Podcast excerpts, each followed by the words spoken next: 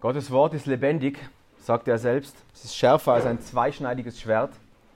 Und wir erwarten heute nicht weniger wie jeden Sonntag und jedes Mal, wenn wir die Bibel aufmachen und sie verstehen wollen, dass Gott uns verändert und zu uns redet. Darum finde ich es toll, dass du da bist. Frage zu Beginn. Was würdest du sagen? Was ist das größte Problem von Menschen?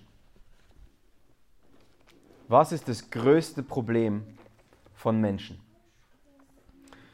Gibt es manche, die würden sagen, aktuell vielleicht ist es der Krieg, den Russland begonnen hat, vielleicht die Inflation, vielleicht manche Schwierigkeiten um uns herum, vielleicht sind es Medien. Ich glaube, all diese Antworten haben etwas für sich. Aber ich glaube, die eigentliche Antwort ist eine andere.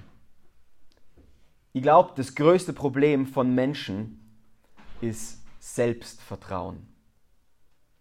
Das größte Problem von Menschen ist, dass sie sich selbst vertrauen.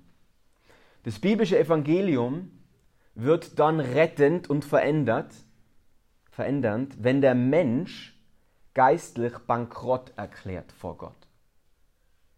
Wenn der Mensch sein Vertrauen in sich selbst aufgibt und sich hinwendet zu Gott. Erst dann wird die Botschaft von dem, was Jesus getan hat, heilsam. Aber das ist so ein großer Kontrast zu dem, wie wir fühlen und leben, oder? Die Welt, die uns, uns umgibt und du selbst wahrscheinlich da, gehörst dazu, leben nach dem Slogan, hilf dir selbst, dann hilft dir Gott. Wenn du ähnlich gepolt bist wie ich, dann geht dieses Verständnis des, des Selbstvertrauen ablegens und auch geistlich bankrott zu erklären, zu sagen, ich kann es nicht, dann geht es richtig an die Substanz. Warum? Weil es viel genugtuender ist, sich selber zu helfen. Weil wir uns dann auf die Schulter klopfen können und es von Stärke und Souveränität zeigt. Der Schreiber von dem 121. Psalm behauptet, dass es nur einen Ort für wahre Hilfe gibt. Dass echte Hilfe, wir haben es gerade gelesen, nur von Gott kommt. Und ich merke immer wieder, wie mir das schwerfällt zu glauben und vor allem das zu leben. Und wenn es dir auch so geht, dann lade dich ein, in den nächsten Minuten dir diesen Psalm zu widmen und auch Gottes Reden zu erwarten. Ich möchte nur beten, dass Gott uns dabei hilft. Vater im Himmel, du hast uns die Bibel gegeben, damit wir hören, wer du bist und verstehen, wer wir sind vor dir. Und ich bitte, dass du uns jetzt gnädig bist, in den nächsten Minuten zu verstehen, was der, dein Weg mit uns ist. Amen. Die Psalmen 120 bis 134, wenn du deine Bibel aufmachst und ein bisschen hin und zurück blätterst, dann siehst du da eine Reihe von kurzen Psalmen. Diese Psalmen werden oft Wallfahrtslieder genannt. Das waren, oder auch Stufenlieder, das waren wahrscheinlich Lieder, die Menschen damals in Israel, in Jerusalem gesungen haben, auf, den, auf dem Weg zum Tempel. Manchmal vielleicht auch auf den Stufen zum Tempel hinauf. Und unser Psalm heute ist der zweite Psalm in dieser ganzen Reihe und diesem Block von Psalmen. Und es beschreibt einen Menschen, wie er sich auf den Weg macht nach Jerusalem, um Gott dort anzubeten. Also dieser Reisende, der Pilger, sagt man manchmal, möchte zu Gott und möchte Gott anbeten. Er möchte an den Ort, wo Gott im Alten Testament für eine Zeit lang gesagt hat, dass er symbolisch unter seinem Volk wohnt, der Tempel. Und dieser Reisende möchte zu ihm, möchte zu Gott und er nimmt dafür eine anstrengende Reise auf sich. Das ist die Beschreibung dieses Liedes. Und beim Lesen des Textes, vielleicht ist es dir aufgefallen, gibt es einen Bruch zwischen Vers 2 und Vers 3. In den ersten zwei Versen redet er in der Ich-Form, in der ersten Person. Ich erhebe meine Augen, meine Hilfe kommt von dir. Und ab Vers 3 redet er dann in der zweiten Person, in der Du-Form. Er sagt, dein Gott, dein Hüter. Also einen Personenwechsel. Und das ist in den Psalmen nicht unüblich. Der Autor der Psalmen macht es mit einem, macht dieses verwendet dieses Stilmittel und man nennt den manchmal den internen Dialog. Er, er, er spricht von sich selbst, wechselt dann die Perspektive und macht es allgemeiner und sagt damit auch, das, was ich hier beschreibe und erlebe, betrifft auch dich. Und das sagt er auch heute Morgen. Es betrifft auch dich. Gleich zu Beginn ist ein sehr bekannter Psalm, oder? Heißt es, er blickt auf zu den Bergen und fragt, woher kommt mir Hilfe? Und die Frage ist, warum tut er das? Und ich glaube, er tut es, weil er einen Kontrast zeigen will. Die Berge zur Zeit Israels, eher hügelig würden wir Tiroler sagen, die Hügel rund um Jerusalem waren, ähm, äh, waren zur Zeit Israels vor allem für eines bekannt. Vielleicht erinnerst du dich im Alten Testament an die Baalspriester, die an den Höhen geopfert haben. Also fast auf allen diesen Hügeln und sogenannten Gipfeln gab es Altäre und Opferstätte, wo die Menschen damals ihren Götzen geopfert haben. An ganz vielen Stellen im Alten Testament wird es beschrieben, dass die Gottlosen ihren Götzen, einen für die Ernte, einen für das Wetter, eines für die Liebe und die Familie, geopfert haben, um ihre Gunst zu erlangen.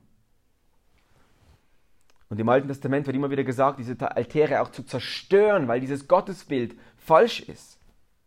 Und wenn der Psalmist jetzt da auf dem Weg nach Jerusalem ist und diese Berge sieht, dann macht er das, glaube ich, mit dem Verständnis, dass er daran denkt, dass viele Menschen die Frage, woher Hilfe kommt, so beantwortet haben. Da mit dem Opfer für diesen Gott, da mit dem Opfer für diesen Gott.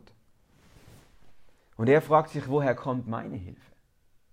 Von den Götzen, die da, äh, die, die da repräsentiert sind? Und seine Antwort ist sehr klar in Vers 2. Es geht ihm da nicht um Berge. Manchmal wird der Bibelvers dann auf T-Shirts gedruckt und auf Tassen und wir Tiroler sagen dann, ach, der Psalm redet über unsere Berge. Das ist eigentlich gar nicht der Punkt. Es geht da nicht um Alpenländer. Es geht da nicht um, um unsere Wertschätzung für Berge, Berge, so groß die ist. Sein Punkt ist, seine Hilfe kommt nicht von Bergen, sondern kommt von dem Gott der Berge. Seine Hilfe kommt nicht von Geschaffenem, sondern vom Schöpfer. Und so macht sich dieser Hilfesuchende, darum pilgert er überhaupt, der Hilfesuchende macht sich also auf die Reise zu Gott und behauptet dabei, Hilfe kommt nur von Gott. Wahre Hilfe kommt nur von Gott. Und jetzt ist es eine sehr steile Behauptung, oder? Und ganz viele Menschen, die meisten, die du kennst, würden das sagen, würden behaupten, dass das nicht stimmt. Und darum gibt er uns drei Gründe. Das sehen wir in dem Rest des Psalms. Es sind drei Strophen, Verse 3 und 4, Verse 5 und 6 und Verse 7 und 8. Drei Gründe, warum allein Gott deine Hilfe ist. Die Gründe sind erstens, weil Gott mächtig ist. Verse 3 und 4. Zweitens, weil Gott nahe ist. Verse 5 und 6. Und drittens, weil Gott ewig ist. Verse 7 und 8. Gott ist mächtig, nahe und ewig. Das sind die drei Gründe vom Psalmisten, warum allein Gott deine Hilfe ist. Und die wollen wir uns jetzt gerne nochmal gemeinsam anschauen. Lies gern mit. Erster Grund, weil Gott mächtig ist, Vers 3 und 4. Wir lesen denn die zwei Verse nochmal. Er sagt, er wird nicht zulassen, dass dein Fuß wankt. Dein Hüter schlummert nicht. Siehe, der Hüter Israels schlummert nicht und schläft nicht. Gott wird da erklärt und beschrieben als aufmerksamer Wächter. Als ein Wächter, der keine Erholung braucht, der keinen Schlaf braucht. Und der Kontrast zu dem Reisenden ist sehr schnell sehr deutlich, oder? Der Reisende per Definition braucht Ruhe. Jetzt braucht da manche von uns vielleicht schon nach einer halben Stunde Wanderung auf die Labonesalm Ruhe, manche andere nach zehn Stunden Wanderung auf, in irgendeiner Hochtour. Aber der Punkt ist, wir alle brauchen Ruhe und Erholung. Gott nicht. Warum nicht? Weil er, warum nicht? Weil er unbegrenzt ist. Für den Pilger ist der Weg anstrengend und gefährlich. Im, in Jerusalem damals, gerade in den Wüsten, gab es ganz viele Gefahren. Wilde Tiere, Räuber, Kälte, Stürme. Und all dem ist dieser Pilger, der Reisende, ausgesetzt. Hilflos ausgesetzt. Wenn da nicht sein Gott wäre. Der Gott des Himmels und der Erde, der ihm verspricht, bei ihm zu sein, der ihm verspricht, nahe zu sein und seinen Fuß nicht wanken zu lassen. Das heißt, ihn nicht in Gefahr zu bringen, weil er nicht schläft. Ja, selbst wenn der Pilger vor Müdigkeit seine Augen nicht mehr offen halten kann, schläft Gott nie und sagt sein Gott ihm, schlaf du ruhig, ich bin wach. Das ist Hoffnung für einen Reisenden, oder? Für einen Reisenden, der nicht, wie wir vielleicht auf Google oder Booking.com irgendwo ein Hotel buchen und vielleicht noch eine Navigations-App haben und genug Versorgung dabei. Für einen, der alleine unterwegs ist in einer unterkühlten, dunklen Wüste, ist diese Zusage sehr tröstlich. Und das ist der Punkt vom Psalmisten. Einige von euch kennen vielleicht Marschmusik, vielleicht war der eine oder andere auch bei der Musi. Gibt es ja Marschmusik, Lieder beim Wandern und Marschieren. Das Bundesheer ist da eine gute Anlaufstelle. Das sind so Lieder, die man trällert und irgendwie auch sich das, das Marschieren ein bisschen ähm, nicht so eintönig machen will. Und diese ganzen Marschlieder haben Gemeinsamkeiten. Sie sind alle eigentlich meistens albern, nicht sehr sinnvoll und äh, sollen einfach gute Laune äh, verbreiten und sind eigentlich primär dazu da, vielleicht einen gewissen Takt vorzugeben, aber auch um die Zeit totzuschlagen. Und diese Wallfahrtslieder haben eine viel größere theologische Bedeutung. Das sind auch Marschlieder, aber sie sind Marschlieder des Lebens. Sie sind Bekenntnisse, wie man sagt in der Theologie. Wenn der Psalm gesungen und aufgesagt wird, dann hat man sich gegenseitig Wahrheit zugerufen. Gott allein ist deine Hilfe, weil er mächtig ist. Ihr Lieben, Gott ist grenzenlos. Und unsere Begrenztheit macht diese Wahrheit so relevant, weil wir begrenzt sind. Unser Gott macht nie Urlaub. Bei ihm gibt es nie out of office, nie, nie nicht im Büro. Bei ihm ist die Leitung nie besetzt. Er hat nie keine Zeit. Das ist der Gott, der hier beschrieben wird. Er ist grenzenlos. Er behütet, sagt der Psalmist, Tag und Nacht. Seine Allmacht, selbst wenn wir schlafen. Das ist für mich der größte Kontrast. Macht die Seele ruhig. Heute Nacht hast du geschlafen und du hast wahrscheinlich, wenn du nicht wach warst, keine Minute dran gedacht, dass dein Leben weitergeht. Deine Organe, deine Atmung hat weiter funktioniert. Dein Blut ist zirkuliert, ohne dass du eine Sekunde daran gedacht hast oder selbst etwas dazu getan hast. Der einzige Grund, warum du heute Morgen wieder aufgewacht bist, ist, weil ein allmächtiger Gott Leben erhalten hat. Das ist der Punkt von dem Psalmschreiber in der ersten Strophe. Der erste Grund, warum allein Gott unsere Hilfe ist, ist, weil er mächtig ist. Der zweite Grund, lies gern weiter mit mir in Versen 5 und 6 in der zweiten Strophe, weil Gott nahe ist. Das heißt dort, der Herr, Gott ist dein Hüter. Der Herr ist ein Schatten über deiner rechten Hand. Die Sonne wird dich nicht stechen am Tag, noch der Mond bei Nacht. Der Herr ist Hilfe, sagt er, weil er behütet. Jetzt ist die Frage, wovor behütet er? Und dann nimmt er zwei Bilder, vor der Sonne bei Tag und vor dem Mond bei Nacht. Wer kann vor Sonne und Mond behüten? Wer kann Sonne und Mond Einhalt gebieten? Der Punkt vom Psalmschreiber ist nur Gott, der allmächtige Gott. Der Schatten ist ein Bild, der für Schutz steht. Schutz vor Strahlen und deren Folgen. Das ist der Grund, warum wir bis heute Sonnenhüte tragen. Und die rechte Hand in dem Bild ist ein Ausdruck von Nähe. Wem ist Gott also nahe, sagt er hier? Es ist, er ist dem Reisenden nahe. Dem Menschen, der sich zu Gott aufmacht. Dem Menschen, der Gott begegnen will und zu ihm unterwegs ist. Dem ist er nahe. Der Psalmist beschreibt da bildlich, dass nichts, weder bei Tag noch bei Nacht, uns schaden kann, wenn Gott schützt. Er ist da, wenn es ganz offensichtliche Bedrohungen gibt, wie die Sonne und ihre Strahlen. Er ist aber auch da, wenn es unscheinbare Bedrohungen gibt. Zum Beispiel das Mondlicht. Es gibt Berichte von Seeleuten, dass das Mondlicht gerade in Kombination mit der Wasserspiegelung krank macht. Mondsüchtige sind euch vielleicht ein Begriff. Das ist aber für viele bis heute unscheinbar, unerwartet. Und das ist auch das, das Bild des Psalmisten hier. Die offensichtlichen Gefahren der Sonne und die vielleicht unscheinbareren Gefahren des Mondes.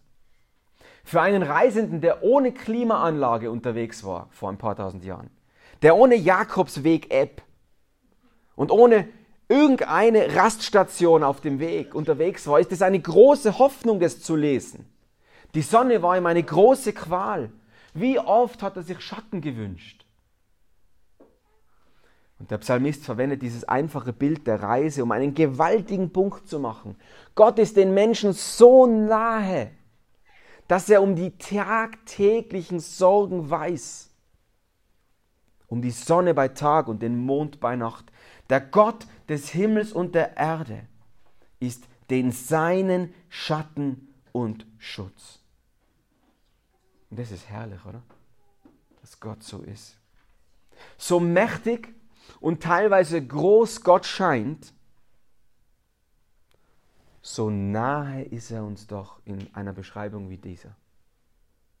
So nahe, dass er einer von uns geworden ist, sagt die Bibel. So nahe, dass er als Kind in diese Welt kam, in Jesus vor 2000 Jahren. Was für ein Gott! Er ist nahe, sagt David in Psalm 145, er ist nahe all denen, die ihn anrufen. Allen, die ihn in Wahrheit anrufen, denen ist Gott nahe. Am meisten gezeigt durch sein Menschwerden in Jesus vor 2000 Jahren. Und die Frage, die wir einander immer wieder stellen müssen, auch in, einer, in einem Gottesdienst wie heute, ist die Frage, hast du das schon gemacht? Hast du Gott schon angerufen? Hast du Gott zu deiner Hilfe werden lassen, als Hilfloser? Hast du vor Gott geistlich bankrott erklärt und gesagt, ich kann es nicht, ich brauche Hilfe? Gott möchte dir Schuld vergeben. Er möchte sein schuldloses Leben dir als Tausch geben. Er möchte Sinn geben für dein Leben und deinen Alltag. Er möchte, dass du nach deinem Tod ewig bei ihm bist.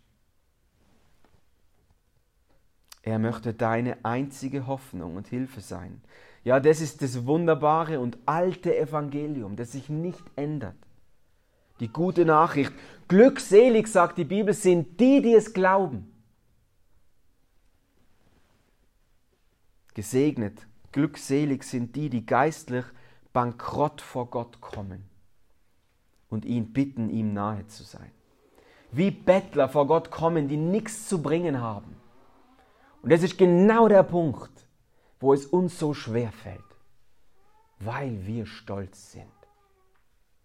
Wir sehen uns nicht gern als Bettler, als welche, die nichts zu bringen haben. Aber das ist der Punkt des, der zweiten Strophe. Gott allein ist unsere Hilfe, weil er mächtig ist und weil er nahe ist. Bringt uns zum dritten Grund, Verse 7 und 8. Gott allein ist unsere Hilfe, weil er ewig ist. Lies nochmal die zwei Verse mit mir, die sind herrlich. Vers 7 und 8. Der Herr wird dich behüten vor allem Bösen. Er wird behüten deine Seele, er wird behüten deinen Ausgang und deinen Eingang von nun bis in Ewigkeit. Ich glaube, der Psalm ist auch stufenformig aufgebaut glaube, es gibt eine Steigerung da drin. Er beginnt in dem ersten, im ersten Grund, Verse 3 und 4, damit, dass Gott grenzenlos ist im Unterschied zu unserer Begrenztheit. Der Pilger muss schlafen, Gott nicht. Und dann erinnert er an die fürsorgliche Nähe Gottes, die auch ein Stück mehr überwältigt. Der Gott, der nahbar wird und die Sorgen des Alltags kennt. Nur dieser Gott ist nahe und kann darum Hilfe sein. Und jetzt zum Schluss beim dritten Grund geht er förmlich über vor Freude und sagt, Gott behütet vor allem Bösen. Und er behütet sogar die Seele. Er behütet Ausgang und Eingang bis in Ewigkeit. Merkst du, wie intensiv diese Worte sind? Eine Steigerung gäbe es fast gar nicht mehr. Schau, schau mal auf die Details. Er sagt, alles Böse. Bei allem Bösen bleibt nimmer viel übrig. Wenn der Ausgang und der Eingang bewahrt ist, behütet ist, dann bleiben nimmer viele andere Gänge dazwischen, die unbehütet sind. Und wenn das auch noch ganz zum Schluss bis in Ewigkeit gilt, ja, dann müssen wir uns über das Ablaufdatum auch keine Sorgen machen.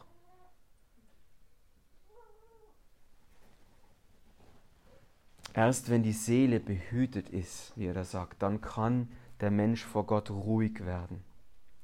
Das stärkste Wort in diesem Psalm ist das Wort behüten. Es kommt sechsmal vor. Dreimal in den ersten sechs Versen, vielleicht ist das aufgefallen, und wiederum dreimal nur in den letzten zwei Versen. In den Versen 1 bis 6 wird Gott als Hüter beschrieben, als Hauptwort, Tatsache. Und in den letzten zwei Versen wird, wird dieses Hüten im Tun beschrieben, das Tunverb als Verb. Gott behütet. Was, was ist da los? Der Psalmist, glaube ich, ringt einfach um Worte. Superlative reichen nimmer aus, um zu beschreiben, was er verstanden hat und was er sagen will. Gott allein ist Hilfe und er ist Hilfe, die ewig reicht. Aber geh mal mit mir an, einen Schritt zurück von der Szene und von dem Psalm. Und da müssen wir uns schon fragen, heißt es, dass dem, der zu Gott gehört, kein Leid widerfahren wird? Heißt es, dass dem, der Gott, dem der Gott vertraut, dass Probleme und Schwierigkeiten für ihn aufhören? wenn er uns behütet. Man könnte den Psalm so verstehen. Aber ich denke, wir alle können das beantworten. Auf jeden Fall, wenn wir, wenn wir die Bibel kennen. Die Antwort ist nein, das heißt es überhaupt nicht. Gott verspricht da kein Wohlstandsevangelium, kein immer gesund, immer gut Evangelium. Der Psalmist ist es ja, der zu Gott ruft, weil er bedrängt ist, weil er Schwierigkeiten hat. Und die ganze Bibel ist voll davon, dass das Christenleben kein Kindergeburtstag ist, kein Leben, wo wir konstant zwei Meter über dem Boden schweben und uns die Umstände und Schwierigkeiten nicht betreffen würden. Es ist niemals ein Bild der Bibel, keine Fantasiereise, bei dem wir irgendwie losgelöst leben von den Schwierigkeiten im Leben. Nein, bei dieser Reise zu Gott läuft der Christ auf demselben Boden wie jeder andere Mensch. Er atmet dieselbe Luft, zahlt dieselben überhöhten Steuern, hat dieselben Inflationsherausforderungen, hat dieselben Geschäfte, die er besucht, liest dieselbe Zeitung, lebt unter derselben Regierung, unter demselben Druck, unter denselben Herausforderungen. Und er wird der, unter derselben Erde begraben. Der Unterschied ist, dass der Christ weiß, wem er gehört, wer bei ihm ist, dass er unter dem Schutz seines persönlich ewigen, mächtigen, nahen Gottes steht. Dass Gott über jeden Sonnenstrahl regiert und darum, egal welche Not ihm begegnet, er Hoffnung haben kann. Gott beseitigt nicht den Dreck, in dem wir leben, sehr oft, sondern er hilft uns im Dreck zu stehen und zu sehen, dass er uns festhält. Gott beseitigt nicht den Dreck in unserem Leben, sondern er hilft uns im Dreck zu stehen und zu wissen, dass er uns festhält. Und der Psalmist war sich dessen bewusst. Und gerade darum war er, glaube ich, so überwältigt von seinem Gott. Und er sagt, lass mich bitte einfach schließen mit der Wahrheit, dass Gott ewig ist. Bis in Ewigkeit ist er dein und mein Hüter.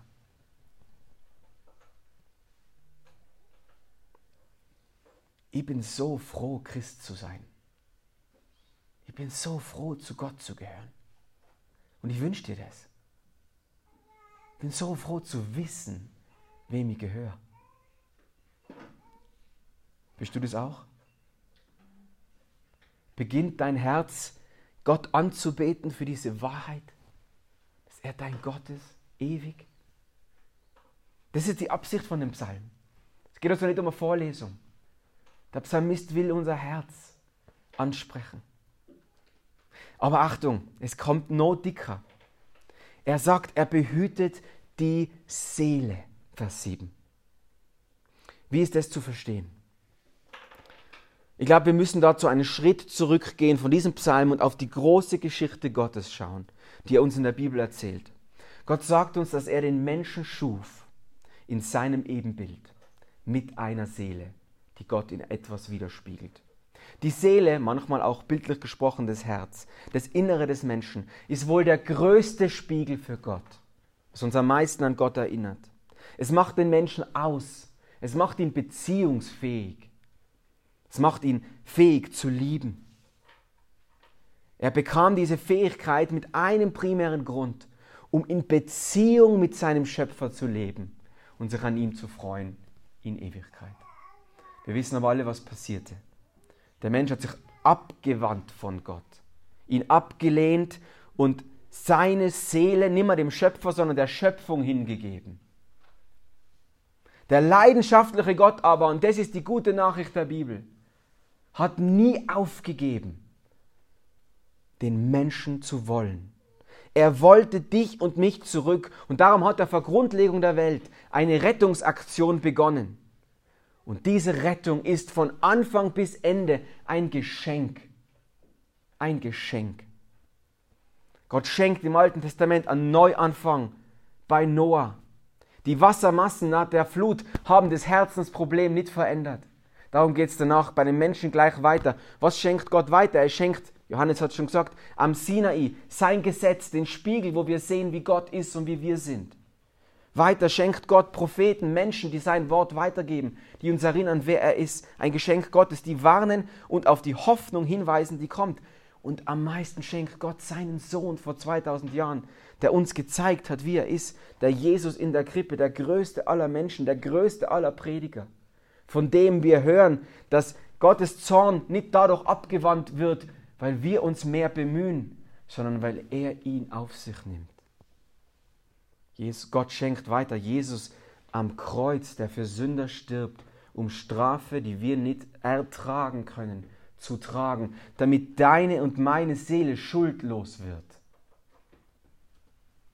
Und Gott schenkt außerdem Jesus auferstanden am dritten Tag, wir haben es gefeiert letztes Mal zu Ostern, den Tod überwunden, den Tod besiegt, die unaufhaltbare Folge der Sünde zur Nichte gemacht.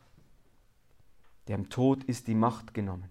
Und Gott schenkt auch dir, so viele Dinge schenkt Gott, das sind nur Beispiele. Gott schenkt dir Kirche, Gott schenkt dir Gemeinde. Der sichtbare Leib von Jesus hier auf Erden, wo du jeden, jede Woche, hoffentlich mehrmals pro Woche, daran erinnert wirst, wer Gott ist und wie sehr du ihn brauchst. Durch Menschen, durch Gemeinde, durch Kirche sollst du damit konfrontiert werden, wie heilig Gott ist und die, wir sollen uns einander diesen geistlichen Bankrott, den wir vor Gott erklären müssen, immer wieder zurufen. Das ist unsere Aufgabe miteinander, um uns daran zu erinnern, wer Gott ist und wer wir sind vor ihm. In der Gemeinde soll es darum um diese Hoffnung gehen, dass obwohl wir geistlich bankrott sind, er uns nicht aufgibt. Er für uns ist, er bei uns ist, er rettet und hilft, obwohl wir nicht sind. Um was sollte es gehen in der Kirche dieser Welt? Um was sollte es uns als Kirche gehen, als um diese Hoffnung? Der Gott der Bibel setzt alle Hebel in Bewegung, um deine Seele zu retten. Das ist der Punkt, mit dem der Psalmist da endet. Und darum glaub eines, er wird deine Seele auch behüten. Er wird deine Seele bewahren bis in Ewigkeit, wie er sagt. Er wird das, was er mit seinem teuren Blut erkauft hat, nicht mehr verlieren. Also sei dir eines bewusst, wenn du zu Gott gehörst, dann gehörst du ewig zu ihm. Ist das nicht eine gute Nachricht? In all unserem Versagen, in all unserem zu kurz kommen, wo wir uns selbst vielleicht manchmal sogar nicht mehr sicher sind, ob Gott uns noch lieben und halten kann. Sagt Gott, ich halte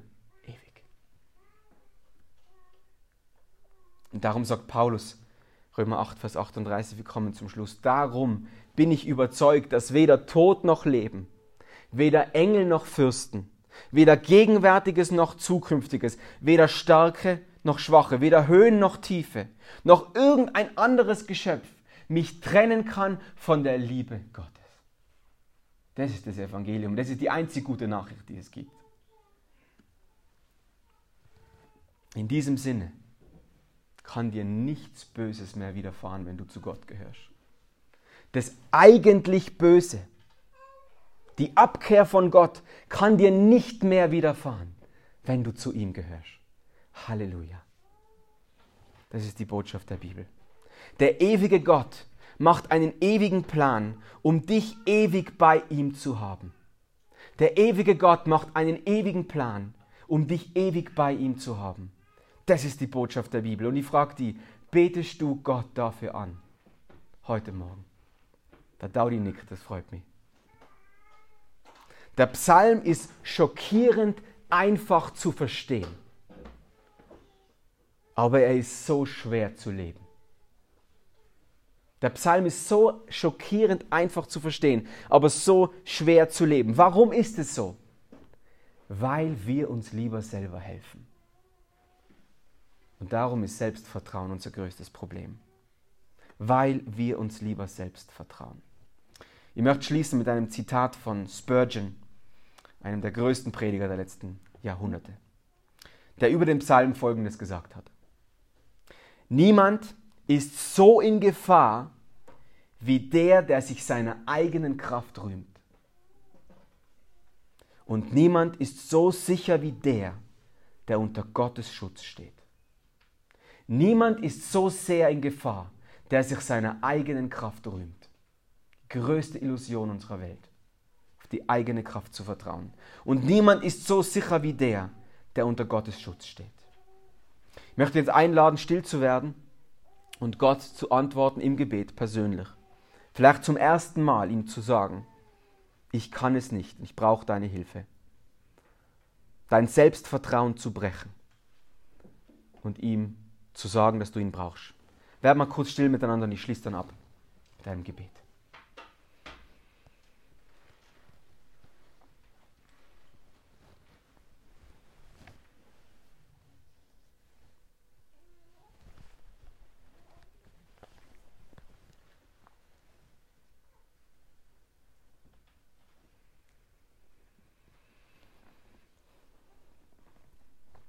Herr Jesus, bitte hilf du.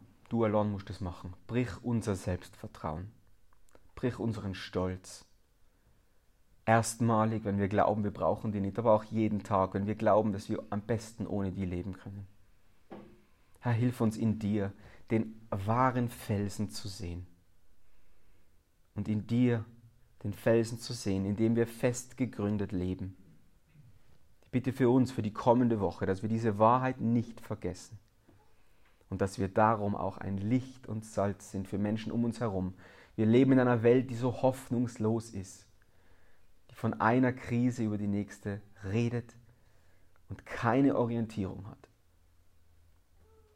Und Herr, wir danken dir so sehr, dass du unsere Hilfe bist. Dass wir aufschauen zu den Bergen und sagen, unsere Hilfe kommt vom Herrn. Amen.